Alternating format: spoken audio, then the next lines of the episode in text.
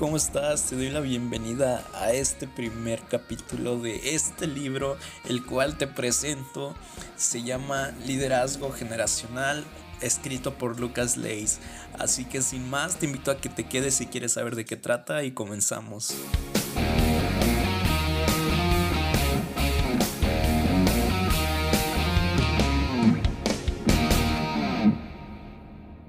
Y pues bueno, comenzamos con este libro Liderazgo Generacional de Lucas Leis. Y yo creo antes de comenzar con este episodio a contarte, no te voy a decir exactamente lo que dice el libro. El libro no, te, no me voy a poner a leer el libro capítulo a capítulo, sino que ya tomé notas.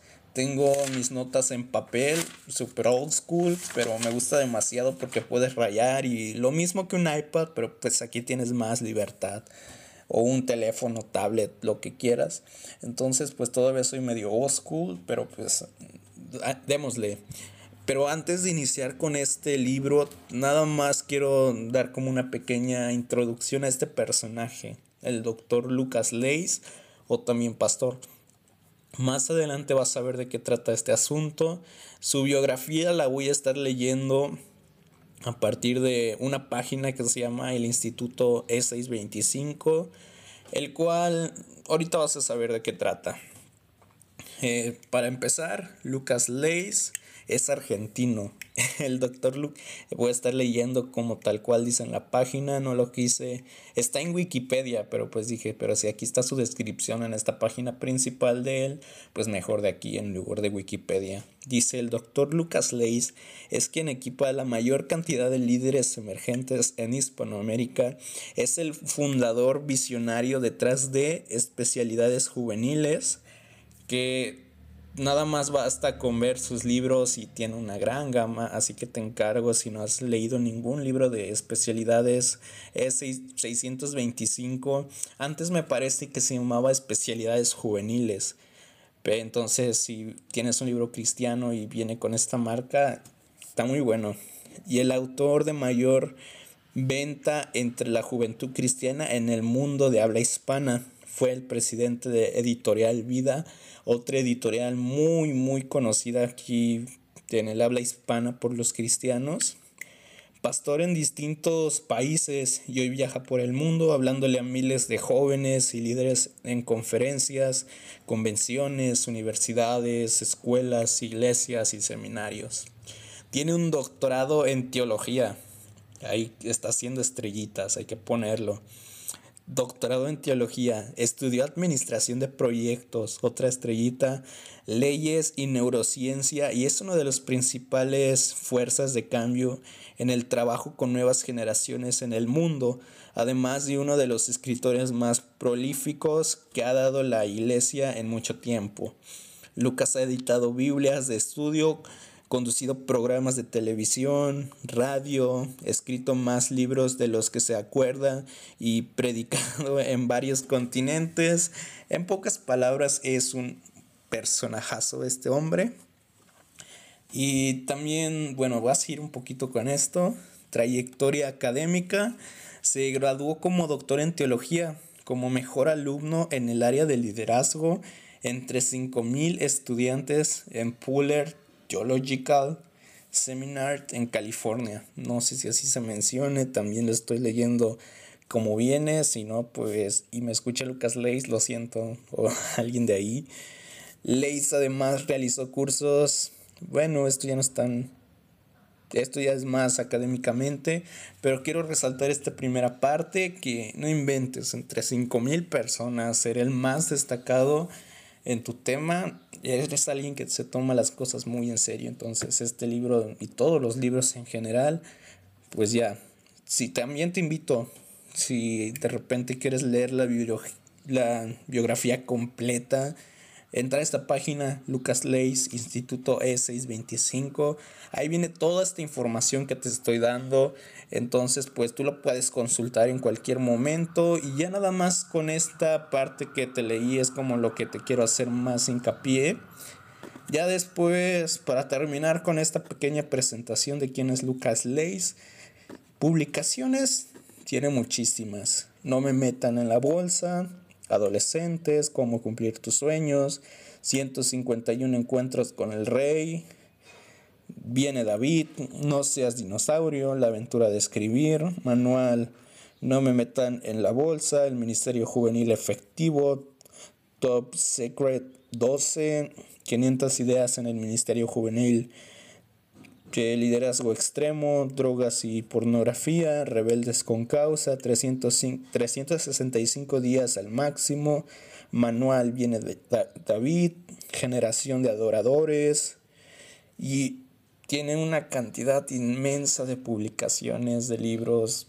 No, no, no. Si nos dedicáramos a hablar sobre este personaje nada más en este podcast, no acabaríamos tiene un gran repertorio, tiene una gran gama de escritos.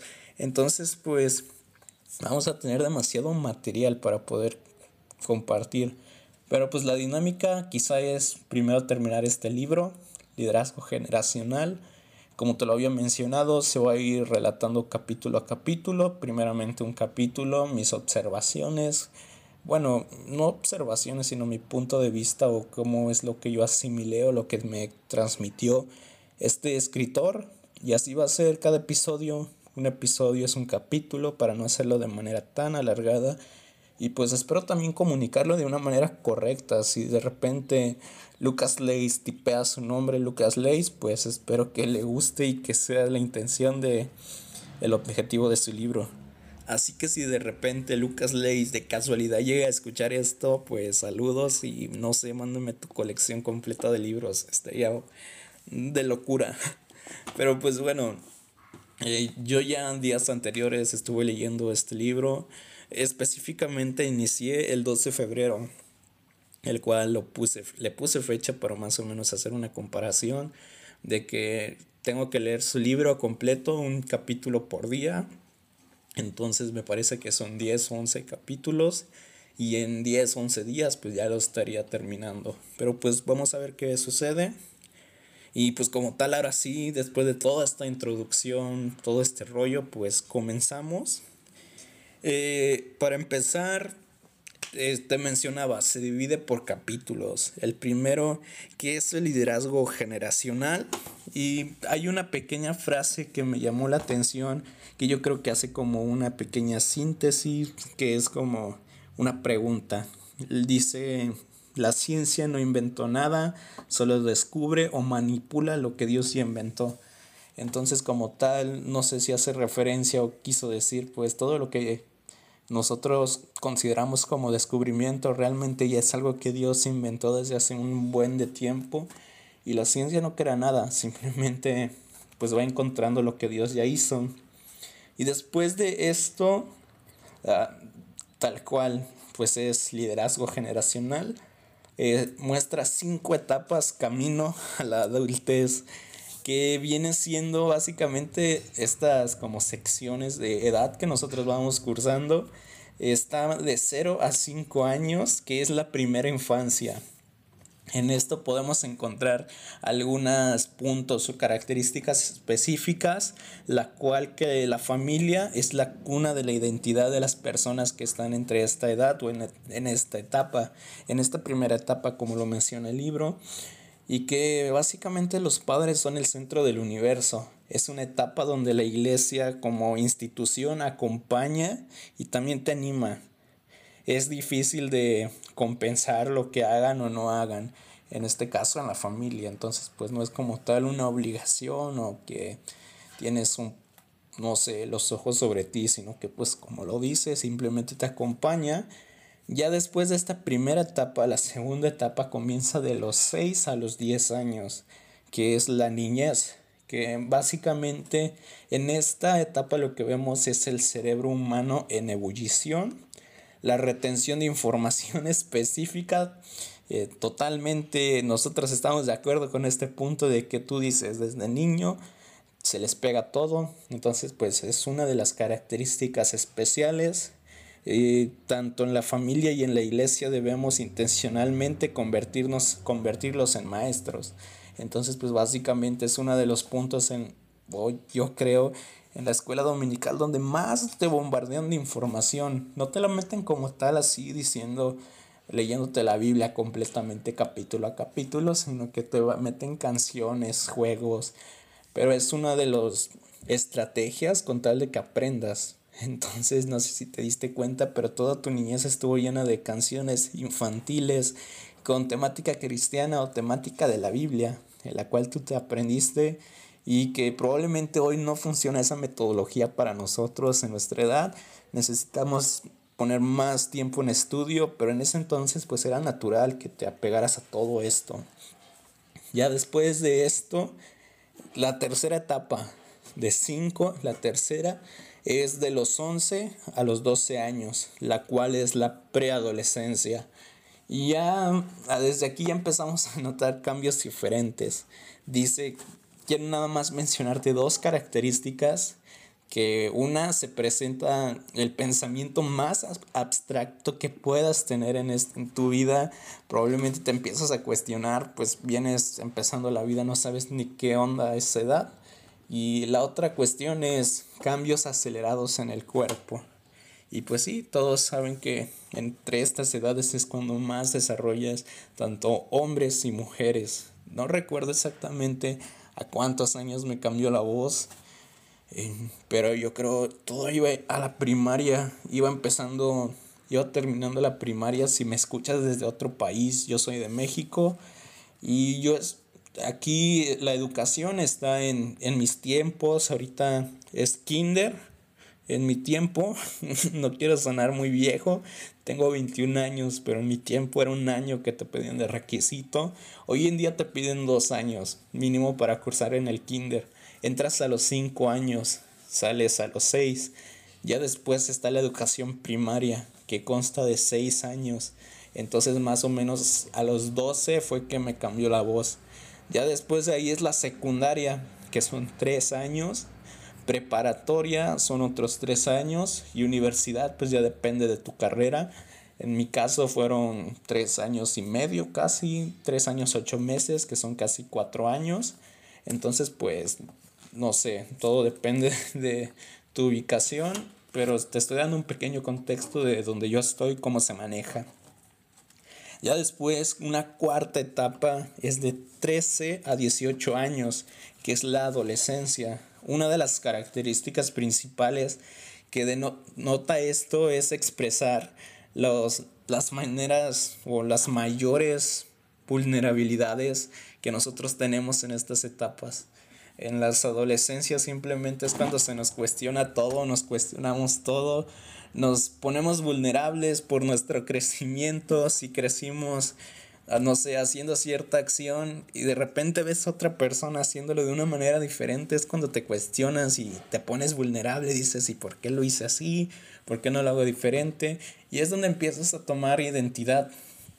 Es donde hay justamente un segundo punto de este libro es este, es el siguiente, que es preguntas sobre identidad el cual te empiezas a cuestionar sobre, no sé, sobre tu existencia en este mundo, el por qué estamos, quién eres, qué personalidad vas a tener.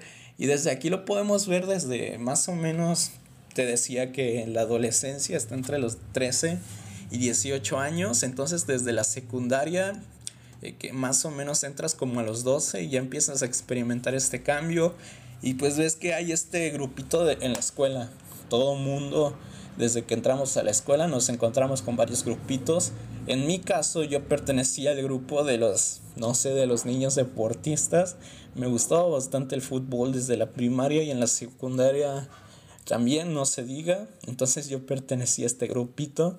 Estaba como este grupito, el grupito de los cholos, el grupito de las niñas fresas o de las fresitas, de los inteligentes, de los malandros. Entonces, pues de los deportistas, por no sé decirlo así, que a esa edad nada más por correr ya eras deportista.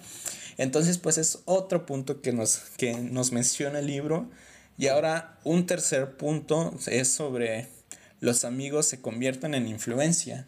Eh, esto sin querer me llevó a ese punto.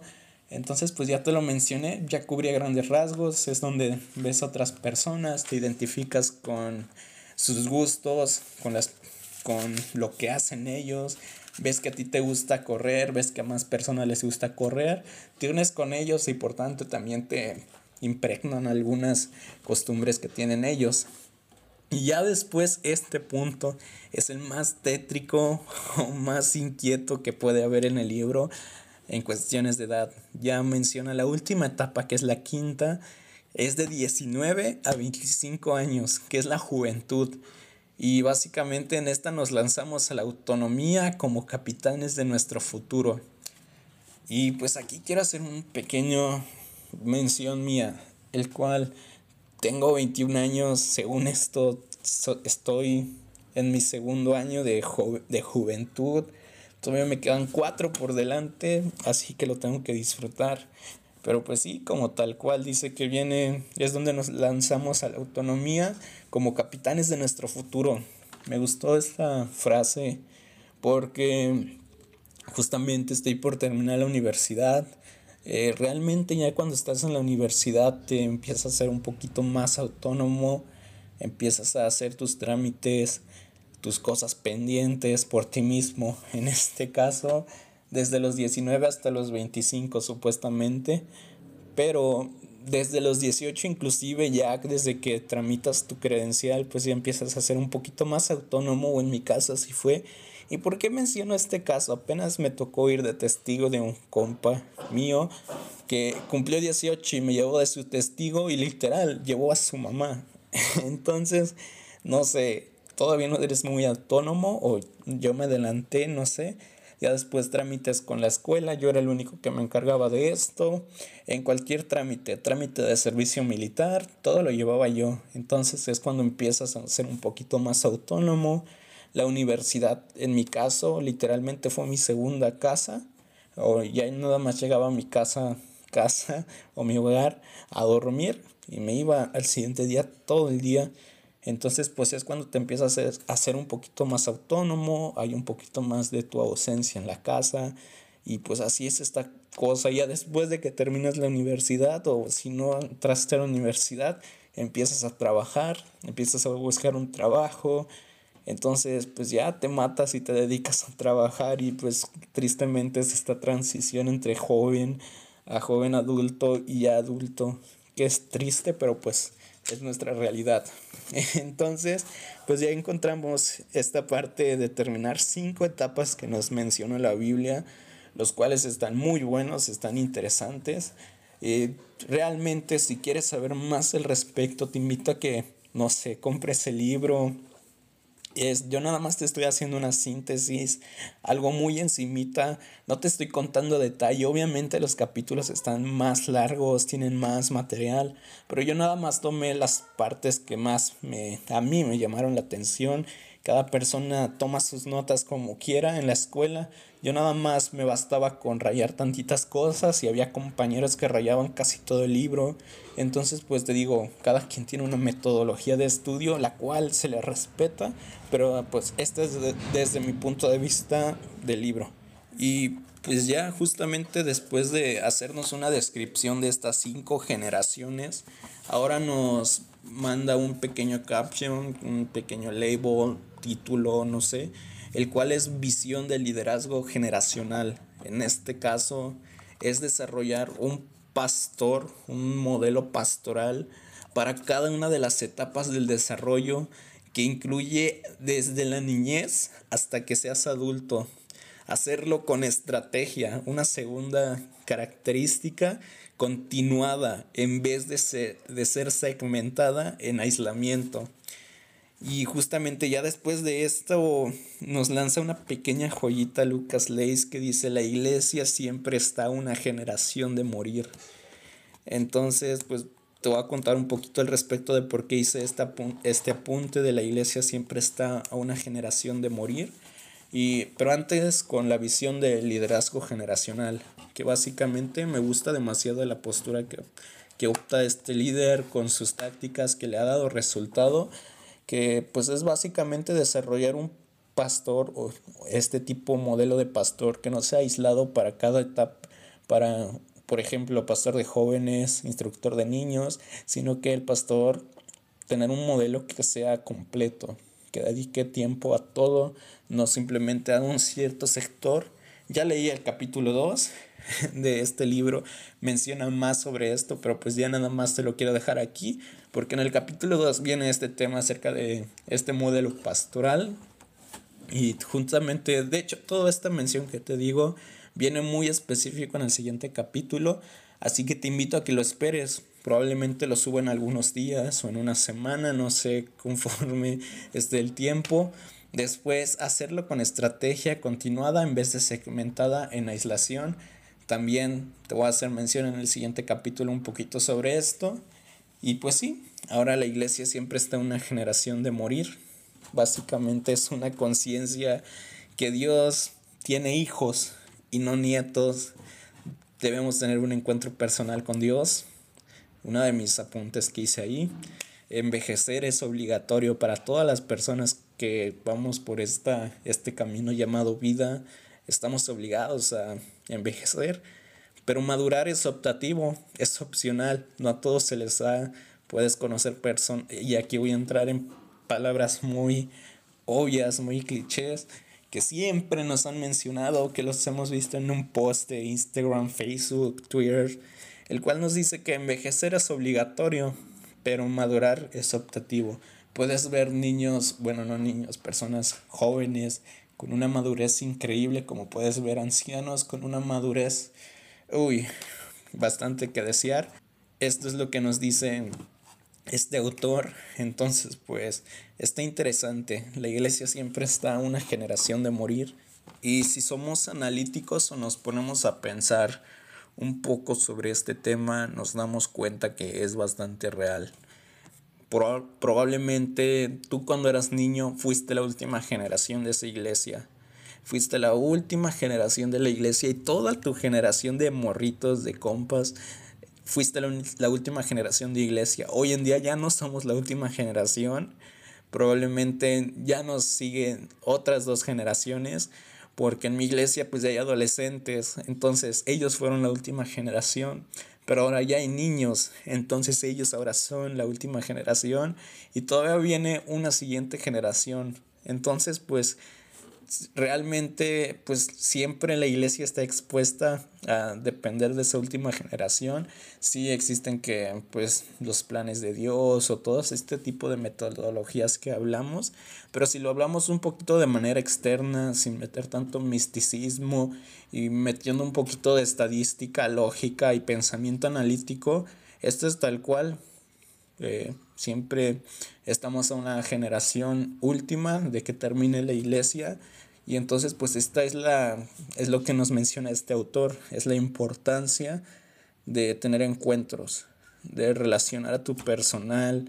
Eh, si de repente hablas y es porque de personal o cosas así, es por relaciones de mi carrera, que es un poquito industrial, entonces pues involucra personal y luego me acostumbro a decir eso, de identificar, de darle un sentido de pertenencia a estas personas y mantenerlas no que se vayan, entonces pues siempre va a ser un reto mantener a las nuevas generaciones porque realmente Dios sigue siendo el mismo de hoy y de siempre, pero las generaciones no, las generaciones van cambiando, eh, los tiempos son iguales desde hace dos mil años hasta hoy, en los tiempos de Jesús siguen siendo igual, pero las generaciones no. Las generaciones siguen cambiando, las formas siguen cambiando. Pero pues aquí ya no, no, es el libro, soy yo que te estoy diciendo esto. Así que retomamos, ya después de esta frase ahí media poética, ahora hay como cuatro visiones de ministerio a la familia. Eh, esto es un, el primer punto es el programa paralelo. Y ya con estos cuatro puntos se cierra este capítulo 1, que en retrospectiva está un poquito corto, porque te digo, ya leí el segundo y está muy, no está muy largo, pero contiene muy buena información, pero también está un poquito más largo que este. Entonces no sé qué tanto tiempo me voy a llevar en este en total, pero pues ahí no sé, espero te esté agradando. Y pues te mencionaba cuatro visiones de ministerio a la familia. El primero es un programa que se le llama paralelo. Entonces, Eh, básicamente te quiero hacer una, una recapitulación muy, muy sencilla. En este programa paralelo, lo que yo pude captar es que la familia deja de ser proveedora de educación básica por la influencia de la Revolución Francesa, que en, todo, en este entonces fue uno de los hombres influyentes, James, o sí, Jean Jacques, que fue un suizo. Entonces, pues la escuela dominical era ideal en las iglesias protestantes para ayudar a los niños que trabajaban y no podían obtener educación básica. Las iglesias de Occidente iniciaron ofertas paralelas para enseñar Biblia en fines de semana. En estos años llegaron los primeros misioneros iglesia América Latina. Se pensó que la educación espiritual de los niños y jóvenes depende de la iglesia. Entonces, nada más te voy a hacer una pequeña retroalimentación, un pequeño punto de vista mío. Nada más si no sabes si es la Revolución Francesa, googlealo, está muy sencillo. O te voy a poner un poquito más de contexto en México. La Revolución Industrial o donde sea, que es cuando mayor infraestructura empezaron a desarrollar las industrias, fue donde empezaron a crecer las fábricas, automatización, quizá no, pero sí un poquito más procesos industriales y más trabajo. En este entonces, niños tenían que trabajar como todo buen crecimiento de industria, empezaron a contratar niños desde antes y no era como explotación infantil como hoy en día conocemos estos conceptos hay medios viajados que tenemos en día. Pero pues era normal en ese entonces también contratar mano de obra infantil. Entonces pues una de las alternativas que la iglesia optó es un modelo que de fines de semana probablemente quizá quizá en tu iglesia eh, los servicios dominicales, justamente así fue su nombre porque eran en domingos o los fines de semana, los cuales eran el descanso de estos niños. Y en caso de que tú fueras niño y estuvieras en una iglesia, pero trabajabas entre semana, estaban los fines de semana para que puedas asistir, puedan enseñarte algunas cosas. Y de esto trata este modelo, modelo paralelo. Sin hacer tanto énfasis en esto, ya entramos en el segundo punto, de los cuatro. El segundo punto es el acercamiento terapéutico. Para la popularización de la psicología se hizo común la terapia familiar y social. Después fue optada por algunos cristianos y una nueva visión de la iglesia de que deben facilitar consejería cristiana a familias y básicamente se comenzaron los congresos hablados por especialistas. Y sí, un tiempo en adelante, este rollo psicológico, mental y todo esto, todas estas cuestiones fueron muy popularizadas. Entonces, la iglesia empezó a optar también por estos modelos o por este modelo. Un ejemplo de esto son los congresos que tenemos en específico, ya sea, no sé, traumas, depresión, ansiedad. Entonces, pues la iglesia empezó también a dar una de estas pequeñas terapias familiares.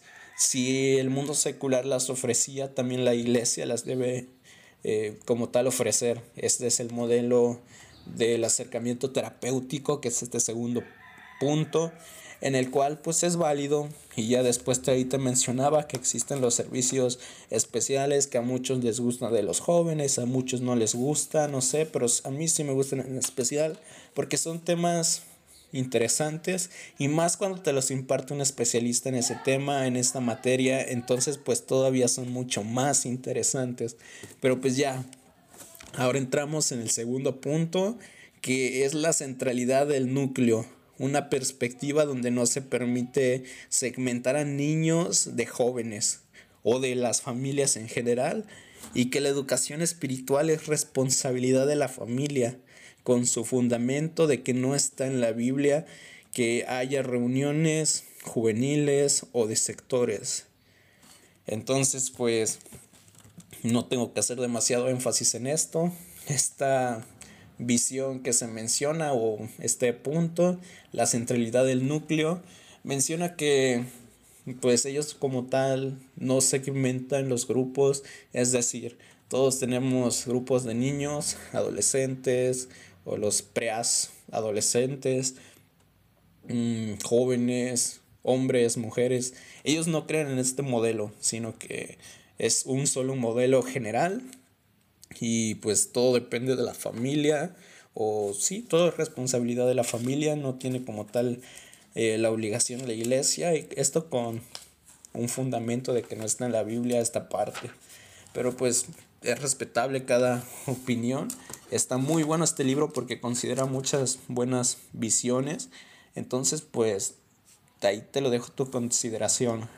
Cuarto punto, la visión generacional.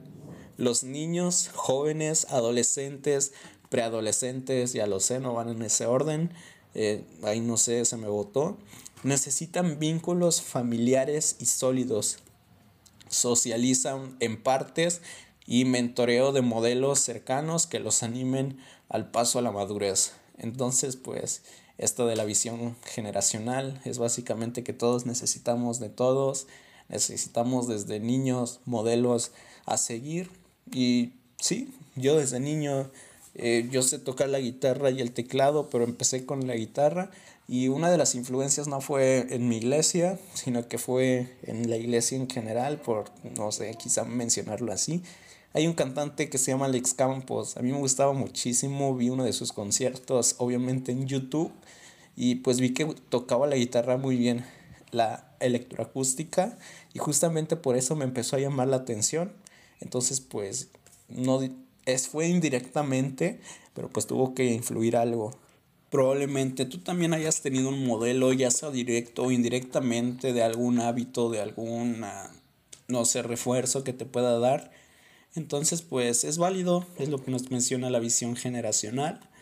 Y ya nada más termina con un pequeño gráfico que más que nada es como la educación formal y todo este rollo nos menciona que hay un tipo de educación formal que se da, que inicia desde niños, los presados o presadolescentes, los adolescentes y los jóvenes. No sé si lo pongo ahí de portada como tal en el podcast, el, la pasta del libro y este pequeño gráfico que lo puedas observar.